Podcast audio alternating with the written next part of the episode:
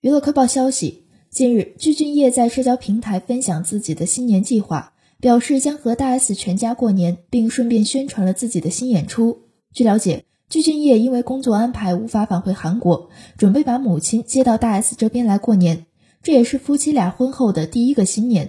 另外，具俊晔在个人的视频宣传之中，还透露自己将在农历新年陪伴老婆大 S 全家人的计划。首先，初一就是吃到饱，到了初二就是回娘家。所谓的回娘家，应该是待在大 S 家中陪伴台北一家人，包括小 S，还有大姐徐熙贤等人。